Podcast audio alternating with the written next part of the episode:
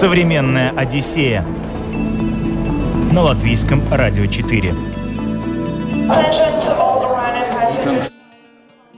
Привет, друзья! Это программа «Современная Одиссея». Я ее ведущая Елена Вихрова. Прямо сейчас я нахожусь в аэропорту. Это значит, что этот выпуск э, будет с колес.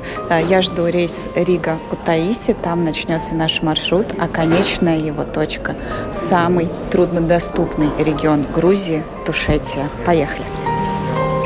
В советское время здесь находился госпиталь во время войны, и врач Э, который был атеистом, он прямо на этой иконе делал операции, поэтому не изрезанный лик.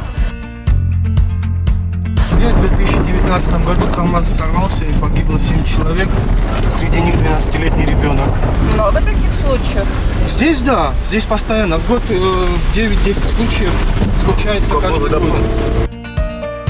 И эта девочка, как только открывается сезон, она здесь находится все время, она никуда не уезжает.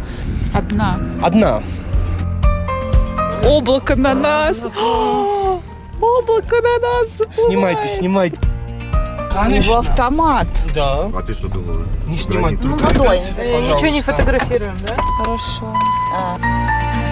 Мы сейчас едем к месту, где снимали кадры из Мимино, когда Валико прилетает в деревню, садится, сажает свой вертолет э, на аэродроме. Это как раз вот сейчас мы находимся на этом месте. И это одна из четырех деревень, в которых детей привязывали, маленьких детей, которые только начинали ходить, их привязывали за таз, за пояс, чтобы они не скатились, не свалились. Это тост я услышал первый раз в Тушете. Я его никогда был раньше не слышал. За ангела-хранителя дорог, которые нас хранят всегда и везде.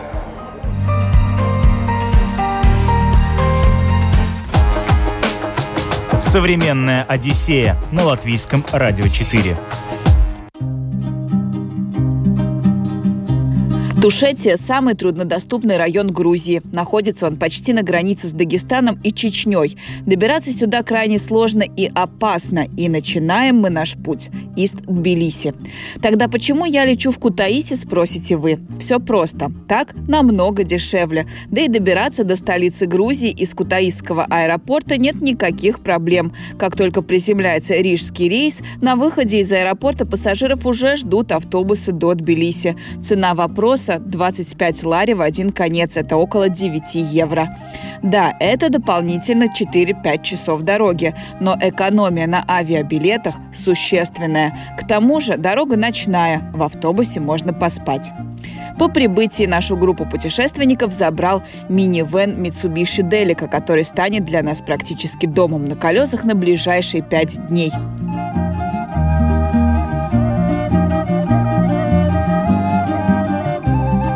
Представлю нашу группу. Компания путешественников из Риги, пара путешественников из Сталина, гид по Грузии Светлана Гусева и водитель минивена, проводник по Тушете Михаил Минжулин.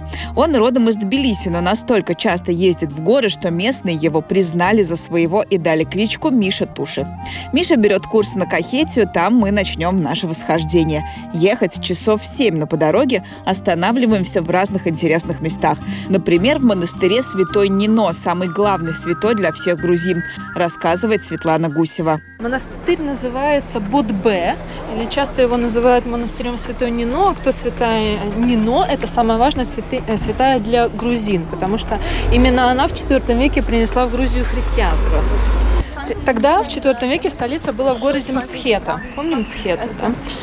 И вся эта история с христианством началась именно там. Она приходила в Мцхету как паломник, потому что в Мцхете был захоронен хитон Христа. И когда приняли христианство, это случилось примерно где-то в 337 году, Нино уходит сюда, в, этот, э, в это место, Бот-Б, ну, чтобы проповедовать э, христианскую религию. И здесь она умирает. Ее хотели перенести, э, похоронить обратно в столице, в Мцхете, потому что это же важная такая э, женщина для Грузии была. Но э, по легенде ни, э, ни, люди, ни валы, которым была запряжена вот эта вот э, процессия, они могли сдвинуть ее гроб с места. И тогда решили, что это знак свыше, что надо захоронить именно ее здесь. Вот, и мы находимся сейчас в монастыре, как раз где она была захоронена, где находится ее могила. И, это женский монастырь. Знаменит этот монастырь не только ее могилой, но и одной особенной иконой.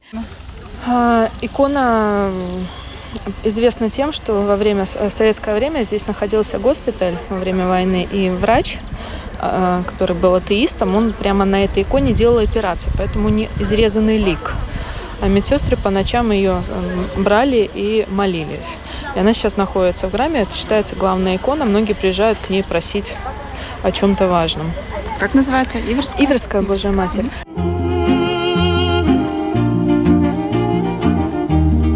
Доезжаем до Кахети. Нужно закупиться. В Тушете нет магазинов. Продукты продуктами, но какая же Грузия без вина? Потому по дороге заезжаем на завод Кинзмараули, где местный гид Елена проводит нам экскурсию по погребам и производственной части. Слово Кинзмараули, как понимаете, это название места. Это не сорт винограда. Ну а вина готовим по двум технологиям – Традиционная грузинская в глиняных кувшинах, ну вы их везде встречали, называются они квеври. И классическая европейская технология вино готовят в цистерне. Ну а теперь пойдемте смотреть, где что происходит. Пожалуйста. Ну вот, друзья, мы с вами добрались до Марани. Вот он, винный погреб, где находятся кувшины. Они закопаны в землю, поэтому стационарно постоянно здесь. Их не выкапывают. Сейчас в кувшинах, к сожалению, вина уже нет. То, что вы видите, это вода с известью. Работает как антисептик. Вино готовое забирают весной. Сейчас уже август, середина даже к концу идет. Поэтому, а пустые кувшины тоже не оставляют, иначе тут же плесень возникает, от нее трудно избавиться. Само приготовление вина занимает полгода – в сентябре заливают раздавленный виноград, и через 6 месяцев будет готовый продукт – сухое вино. Нужно запомнить, что в Квевре по старой грузинской технологии всегда готовят только сухие вина. Здесь полусладкие, к примеру, кинзмараули, не готовят. В ноябре, после того, как пройдет вот эта активная фаза брожения и все успокоится – Тогда кувшины запечатывают герметично, таким образом, чтобы вообще не поступал воздух. И опять же со своим жмыхом, то есть и косточки, и веточки, вино будет вызревать несколько месяцев до весны. Ну а весной готовый продукт, как я уже сказала, перекачивают на дальнейшую обработку и на хранение. Пользуемся насосами, шлангами уже по-современному жмых, осадок обязательно также достают отдельно и отправляют на чачу, безотходное производство. Ну а когда чистят кувшины, и это сразу, конечно, происходит после того, как все э, возьмут, наши ребята, работники спускаются прямо в кувшин. Наверное, вы слышали, тем более, если вы путешествуете с, с гидом, вам рассказывали, что э, вот эта кувшинная технология грузинская – является старейшей на Земле. Это уже доказанный и принятый факт во всем мире. Она насчитывает 8 тысяч лет. Очень давно грузины готовят и пьют вино, конечно же. Поэтому даже в списках ЮНЕСКО находятся и сами кувшины, и технология приготовления как наследие человечества.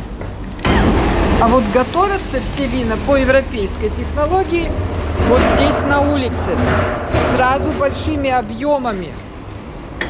Вот эти цистерны, 35 кубов каждая, а высокие впереди на 50 кубов. Забраживается все здесь, а потом распределяется. Полусладкие холодильники, сухие дображиваются и дальше с ними идет работа. Сам виноград получаем с этой стороны. Машины, груженные виноградом, подходят сверху. Бункер высыпается. Моментально все давится. Автоматически отделяются ягоды от веточек. Гребни нам не нужны. И мы их вывозим обратно. Виноградники как удобрение. Небольшую часть только оставляем для квеври и вручную добавляют, потому что по шлангам иначе забьется, поэтому вручную. Так что, конечно, интереснее вам побывать в сентябре и наблюдать вот эту активную работу. Мы также проводим экскурсии. Пожалуйста, в следующий раз планируйте сентябрь. Интересно, да. Пойдемте дальше. Ну вот, это наша линия основная. С утра разливали целый день, и даже, ну, уже закончилось, даже вот помыли все, почистили. Э, Каждый год разливаем 2,5 миллиона бутылок. Пробки используем натуральные, из Португалии привозим, пробковое дерево. А вот этикетки в разные страны идут разные. Качество продукции проверяется в лаборатории на всех этапах приготовления и когда готовится вино, и хранится. И самое первое, снимают параметры винограда, фиксируют, какой урожай в этом году. Кстати, посмотрите, вот там в бокалах, посмотрите, это сок виноградный. Принесли, видимо, с виноградников проверять готовность винограда. Вот сок сделали, то есть э, раздавили виноград, отжали, оно должно постоять, и утром будут делать уже вот эти замеры контрольные, сладость, кислотность, плотность, вот эти основные параметры. Ну, придется устно рассказать. Первая карусель происходит стерилизация бутылки, переворачивается, ошпаривается. Вторая карусель наливается вино. Вот здесь черный шланг, здесь ставится пробка. И вот готовая бутылочка поехала. Современная Одиссея на латвийском радио 4. Купание в предгорном озере, где маленькие рыбки делают новомодный педикюр, который в салоне стоит кругленькую сумму. Ужин, сон в гостевом доме и на утро мы едем на единственную дорогу, ведущую в Тушетию, одну из самых опасных дорог в Европе. Каждый год десяток машин здесь падают в пропасть. Миша только и успевает рассказывать о многочисленных памятниках, попадающихся на нашем пути. Вот здесь 2017 году КАМАЗ сорвался и погибло 7 человек, среди них 12-летний ребенок. А КАМАЗ как бы грузовой? Грузовой, да. А как 7 человек там было? В кузове. В кузове сидели? Да, поднимались в деревню. Там больше человек сидело. В деревню поднимались на празднование деревни. Тоже. Тормоза отказали у него, и он полетел вниз. Вот здесь, да, вот там месте? Вот там внизу, где памятник стоит.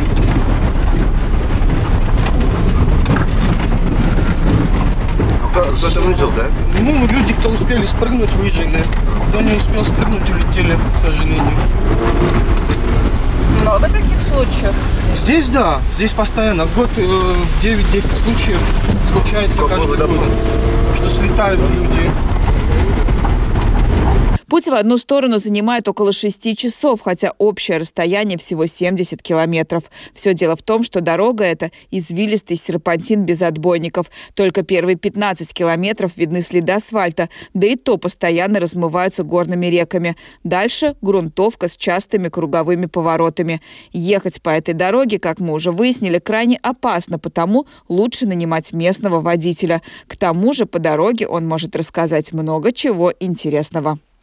Там находятся серные бани Да, Торва. я слышала про них, да. Вот. Это холо- с холодной водой, да? Нет, Или с горячей, с горячей водой. И как это Лечебные. выглядит? М? И как это выглядит? Бассейн наполненный с- горячей серной Можно водой, которая купаться. постоянно фильтруется. То есть выливается, заливается, выливается, заливается. Это лечебные бани, у кого там с суставами проблемы и так далее. Сюда специально приезжают, чтобы лечиться. А вот здесь у нас э, живут работники дороги, то есть аварийники. Вот. и когда там происходит где-нибудь обвал или что-то, они Идут к трактору. от трактора и вперед Ра- разгребать это все. Вот смотрите, вот там, да видите, да, гора, гора порезана. Нам туда. Где? Впереди сейчас покажется. Вон наверху. Вот туда мы едем, да? Да, Вон там дорога идет. вон там столбы видны, вот нам туда. А что ты, когда первый раз ездил, сказал, что больше не поедешь? Да. Убитая дорога была просто. Сейчас это по сравнению с тем, что было, это трасса. В смысле, ее в порядок привели? Приводят каждый год. Расширяют. В возможных местах скалы обрубают, чтобы она шире была. С каждым годом оно все безопаснее и безопаснее. Да, Но тут, например, простая машина не проедет, да? Проедет? Вы не поверите, знаете машину Honda Fit? Ну, Я на перевале встретил Honda Fit. вы унесли туда? Honda Fit здесь? Да. Да ну. Nissan Micro я встретил один раз Micro? здесь. Да. Как? Два вопроса. Как и зачем? Дорога держит в напряжении не только водителя, но и пассажиров. Несмотря на адреналин, который иногда приливает к вискам, красота вокруг такая, что забываешь дышать. Здесь человеческая рука практически не прикасалась к тому, что сотворила природа. Когда сюда едут, у всех лица такие счастливые, все смотрят, все снимают, а обратно, когда возвращаются, уставшие, печальные, что уезжают отсюда. И вот, наконец, мы на перевале Абано, наивысшей точке нашего маршрута. 2970 метров над уровнем моря. Здесь можно погулять в облаках и послушать, как свистит ветер. Здесь нет никого и ничего. Ну, почти. Маленькая будочка притаилась у таблички с названием перевала. Это кафе удивительной девушки. Мы находимся на перевале Абаном. Здесь э, девушка по имени Даджи, ее полное имя Дариджан, но все мы ее называем Даджи. Открыла в прошлом году кафе. А вот, у нее стояла здесь машина, Делика. В Делике, Делика была оборудована так, что у нее кофемашина стояла в самой Делике. От генератора э, был проведен шнур к этой кофемашине, и она здесь наливала людям кофе. Только кофе было и всякие пирожные. Вот в прошлом году она очень хорошо поработала. Купила контейнер, оборудовала его себе. Там у нее печка, э, спальня. И ее папа пристроил ей кухню к этому м, контейнеру. Вот. И эта девочка, как только открывается сезон, она здесь находится все время, она никуда не уезжает. Все три или четыре месяца она находится здесь. Одна. Одна. Мы по возможности всячески ей помогаем. Привозим кофе, привозим воду, привозим кока-колу, пиво. Это перевалочный пункт, то есть э, и все водители здесь постоянно останавливаются, пьют кофе. Ну и, естественно, туристы тоже не против выпить. Самый лучший кофе в мире на самой лучшей высоте. А здесь не опасно одной жить? Ну, я бы сказал, немножко опасно, но она девочка рисковая. Она проводила туры по Тушете, пешие туры. Вот, и в конце концов она решила, что она устала и лучше сделать кафе, и это более прибыльно. То есть она такой сторожевой между Да, Тушети и остальной Грузией. Да? Да. Ведь это вот получается как бы стена, да, между ну да, да, граница. Смотрите, облако на нас. Облако на нас. Снимайте, заплывает. снимайте. Круто, ребята, на нас нападает облако. По привычке говорит туман, это же облако. Облако, облако. Есть такая песня из мультика «А облака белокрылые, а мы в Грузии переделали, а колбаса – это бывшие лошадки. Современная Одиссея на латвийском радио 4. Продолжаем путь к селу Амало, где будем жить. Но не все так просто. Сначала нам нужно получить разрешение пограничников. На севере и востоке Тушетия граничит с российскими Чечней и Дагестаном, но никаких дорог и КПП из этих регионов нет. Собственно, и каких-либо контактов со своими северными соседями тушинцы не поддерживают. Издавна православные жители Тушетии не очень-то ладили с мусульманами из-за хребта. Прям все серьезно, да. У него Конечно. автомат. Да, А ты что думала? не снимать. Только, ребят, Э, Ничего не фотографируем, да? Хорошо. Пограничники забирают наши паспорта, заполняем анкеты, получаем разрешение. Едем дальше. Немного расстроены. Фотографировать здесь нельзя. А между прочим, это место легендарно. И вовсе не суровыми грузинами с автоматами. Мы сейчас едем к месту, где снимали кадры из Мимино, когда Валико прилетает в деревню, садится, сажает свой вертолет э, на аэродроме. Это как раз вот сейчас мы находимся на этом месте. Это находится в деревне Квемо Умало. Посадку разрешаю.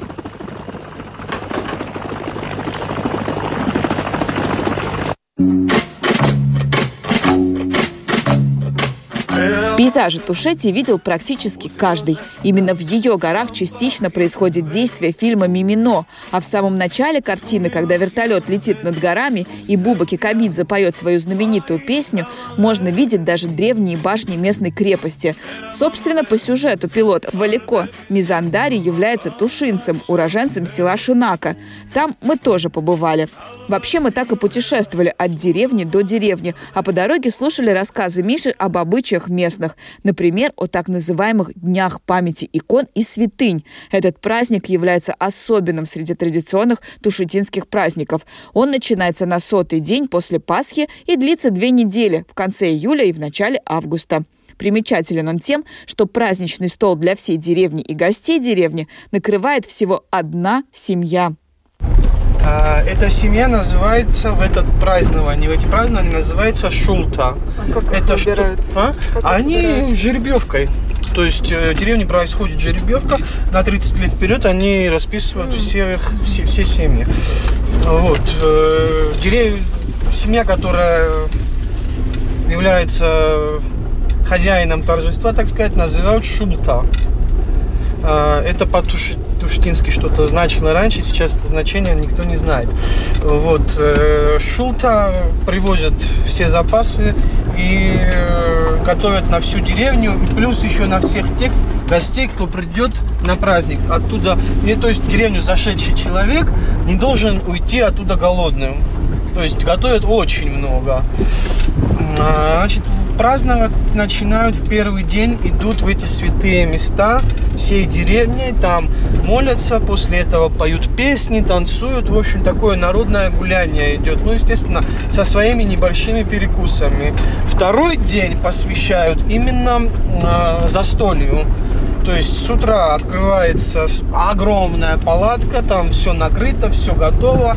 И начинают праздновать, выпивать, естественно. А, Обязательно варят, варится к этому празднованию алуды. Это местное тушетинское пиво. А Также в Тушете подают горячую водку, прям чайниками выносят а, вот, с травами. То есть там вот эта трава беккондари, которая здесь знаменитая, из которой чай делают, и еще несколько трав. Я полностью не знаю рецепт этой горячей водки, но я ее называю тушетин, э, ме- ме- местным э, растворимым кофе. Оно бодрит очень. Вот. А, На второй, второй день, когда заканчивается, на третий день в деревне делают хинклаоба, то есть э, варят хинкали. И опять-таки идет застолье с утра до вечера. Кушают хинкали, как бы опохмеляются. Но они не опохмеляются, они опять заходят в пахус, так сказать. То есть напиваются до потери пульса. Этим заканчивается празднование. И вот так передается от одной деревни к другой деревне, к третьей, к четвертой. Идет по всему ущелью. Это не единственная необычная традиция, которая до сих пор сохранилась. Здесь можно встретить возмущающую многих эмансипированных туристок из Европы и США табличку «Женщине вход воспрещен». Это так называемые ниши – языческие сооружения для совершения обрядов. Собственно, и функционал у ниши до сих пор во многом языческий. Например, по праздникам там режут баранов. Но не стоит думать, что женщинам тут не давали права голоса. Миша показал нам местный суд – каменные сиденья, которые образуют круг, а посередине небольшой плоский камень. В смысле, это сто- стоит э, какая-то кучка камней. Тут раньше судили. Значит так, смотрите. Ну, мы будем 12 судить тех, присяжных кто- было. Среди 12 присяжных э, были женщины. То есть это для Тушети очень э, странно, потому что женщинам здесь запрещено все абсолютно. А, вот эти два камня, на одном из них стоял обвиняемый, на втором обвинитель. Заседание проходило 5-6 часов. Попробуйте стать на камень на коленках, они становились вот так. Клали, клали, клали руки, и все это время они вот там шел э, процесс. Э, Присяжные совещались там, все такое, а эти стояли на коленях. То есть присяжные сидели и обвиняемые обвинители. Да. Что это очень тяжело. Он тоже устал немножко. Да, это очень тяжело. А, Если судили мужчин, это был клятвенный камень. Камень поднимали, клали туда бороду, вставали на колени и говорили, что клянусь там говорить правду, только правду. Потому что для грузин расстаться с бородой, это было как бы здесь э, не совсем принято. процесса получается. То есть это как будто тебя раздели, да? Да. Типа? Мгм. А самый суровый приговор что? Э, Убивали? Самый сур нет, с- сам в, в- в- в Тушете не было смертной казни. Э, Вот в Сванете, например, была кровная месть, да, там если кто кого-то убил, кто-то там, пока всю семью не вырежут, не успокаиваются. Здесь самое страшное наказание было изгнание из деревни. То есть э, э, тебя отрывали от твоих корней. Э, но если преступление было не очень жестким, то через пару-тройку лет деревня собиралась и решали, можно Тут ему же? вернуться. Нет, не грубо тут говоря. же, нет, ну не имеет значения. Это не только вы- про эту деревню, это во всех деревнях было так. А, Деревня решала, собирался совет и решали, можно вернуться этой семье обратно или нет, потому что это был самый страшный позор для семьи, изгнание из деревни. А за что могли судить? За убийство, за кражу овец, Еще одна необычная традиция, которая была в ходу в Тушете – привязывание детей. Некоторые деревеньки располагаются на таких отвесных склонах, что малыши нередко срывались, потому их привязывали. Миша показал нам одну из таких заброшенных деревенек. Ребят, смотрите, здесь э, останки домов. То есть здесь реально жили люди на таком склоне. И это одна из четырех деревень, в которых детей привязывали, маленьких детей, которые только начинали ходить, их привязывали за таз, за пояс, чтобы они не скатились, не свалились. Потому что мама там готовит, убирает. И, где, и веревка, да, чтобы ребенок, дети не свалились. А наверху была башня, в которой люди прятались от нападавших дагестанцев и чеченцев. Здесь был знаменитый бой, когда 10 местных жителей противостояли двум тысячам нападавших на это место людям. На протяжении 10 дней они, не, не, не 10-15 дней, на протяжении 15 дней они вели оборону. А сколько их потом- было? 10 человек. Ого. А потом силы сдали. Вот там виднеется одна деревушка, а еще вторая есть. Эти, это, эти деревни были тушетинские. Но во время Союза, из-за того, что было очень, труд, был очень трудный рельеф и далеко было ходить, э, там осталась одна семья, вот именно в той деревне. Вот, и они перешли, пришли в новый этот, Дикло, а, зарезали быка, как бы жертвоприношение, чтобы их приняли в этот деревню. И они остались жить в этой деревне. А что, так просто нельзя прийти? Нельзя, нет. Тут свои обычаи. Вот. И эти деревни, эта и вторая, она сверху будет видна, были заброшены. И дагестанцы попросили заселиться туда у правительства Советского Союза. Поселились там, а потом у них виды были на всю Тушете. И был один грузинский пара- деятель э, руководящей партии, я сейчас не вспомню его фамилию, когда вспомню, скажу. Вот, он, а, когда услышал на заседании ЦК, что э, дагестанцы просят деревни Тушети так, как, как утверждали дагестанцы, там люди не живут, типа заброшенные деревни, давайте мы их заселим. А, Он привез генераторы с Тбилиси сюда, в каждую деревню. И все деревни были освещены. Когда после этого заседания вертолет пролетел над Тушети, он увидел, что тут люди живут. И дагестан, дагестанцам отказали. Но они очень хотели поселиться здесь, потому что здесь более благоприятная почва. Современная Одиссея на латвийском радио 4. Отправимся в самый высокогорный населенный пункт в Европе – 2345 метров над уровнем моря. Деревня Бачорна. Но наверняка вы слышали, что самое высокогорное село в Европе – Ужгуле, в Сванете. Многие грузины действительно уверены в этом. Но это не так. Когда-то так оно и было, да, пока в Бичорну не переехал особенный доктор, который остался здесь жить круглый год. Что большая редкость, ведь большинство жителей Тушетии зимуют внизу, на большой земле. Героизм врача был замечен и отмечен, и теперь его родное село официально считается самым высокогорным обитаемым местом в Европе, о чем свидетельствует табличка при въезде в поселок. Мы находимся в деревне Бочурна. Это самая высокогорная деревня в Европе считается. Находится на высоте 2345 метров над уровнем моря. И она получила статус высокогорного населенного пункта, потому что сюда поси, здесь поселился доктор, который работал в Телаве в больнице. Вот его подсидели на должности. Он обиделся на всех, вернулся в свою родную деревню и начал здесь жить. С ним также и летний сезон. И лечить всех, да. Не, не, с ним также летний сезон э, работает медсестра. Она здесь находится с дочкой. У дочки проблемы с развитием были, в общем. Ну и, в общем, этого ребенка внизу затравливали все. Вот, и она привезла ее сюда. Живет она здесь только в сезон, как только, закрыв... ну, как только должны закрыть дорогу, она с ребенком возвращается в деревню Алвани, а доктор живет здесь всю зиму. И зимой на лошади он изобрел свои снегоступы какие-то из лыж сделал. Вот. И он вот так ходит зимой из деревни в деревню и помогает тем людям, которые остаются здесь зимовать. Его все здесь знают? Его все здесь знают. Его зовут Иракли. Ему 83 года. А где его дом? Новый, Новый вот да. этот. А старый отсюда не виден. А, он вот в этом доме живет? Еще нет, еще не достраивает. Он достраивает его. А, и будет в нем жить. Наконец мы добираемся до села, где находится наш гостевой дом Амало. Это крупнейший населенный пункт Тушетии. Ну, как крупнейший, на вид пара десятков домов всего. Отеля в классическом понимании в Тушетии нет. Местные открывают свои дома для туристов. Нам свой дом открыла Нино.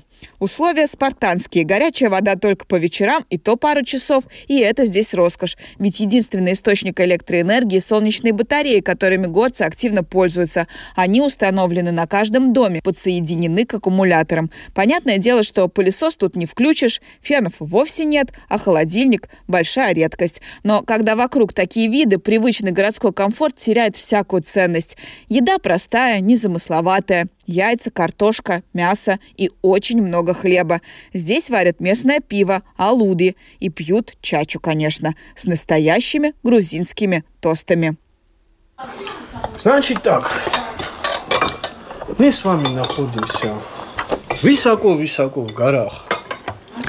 Э, здесь была традиция такая, что каждый путник на перевале должен был остановиться и выпить три тоста. Была такая традиция. Первый тост это был за Бога. А, второй тост э, я сейчас говорю, и третий я скажу позже. Вот, второй тост всегда на перевале пили за тех, кто выехал и не доехал, кто остался на этой дороге. Царство им небесное вечная память кто выехал и не доехал. Мы с вами много памятников. Да, у нас, у нас как за живых пьют. За ушедших у нас пьют как за живых. Они должны слушать звон бокала. Третий тост, который нужно было выпить, находясь на перевале, этот тост был за ангела-хранителя дорог. Кто хранит нас на дорогах, куда бы мы ни ездили. Этот тост я услышал первый раз в Тушете. Я его никогда раньше не слышал. За ангела-хранителя дорог. Или же за ангела дорог, или за, же, за ангела путников. Тут по-разному трактуют. Но это был третий тост, который выпивали на перевале. За ангелов, которые нас хранят всегда и везде.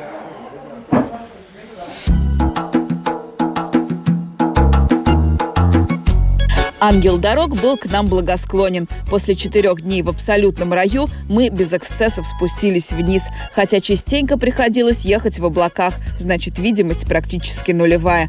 Но Миша Туша, видимо, успел подружиться с ангелом, а мы успели влюбиться в грузинскую Нарнию, Тушетию. Благодарю лучшего проводника по горным дорогам Мишу Минжулина и гида по Грузии Светлану Гусеву за организацию этого, ну вот уж точно незабываемого путешествия.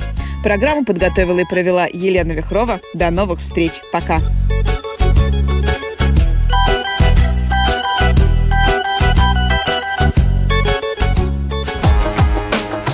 Современная Одиссея на латвийском радио 4.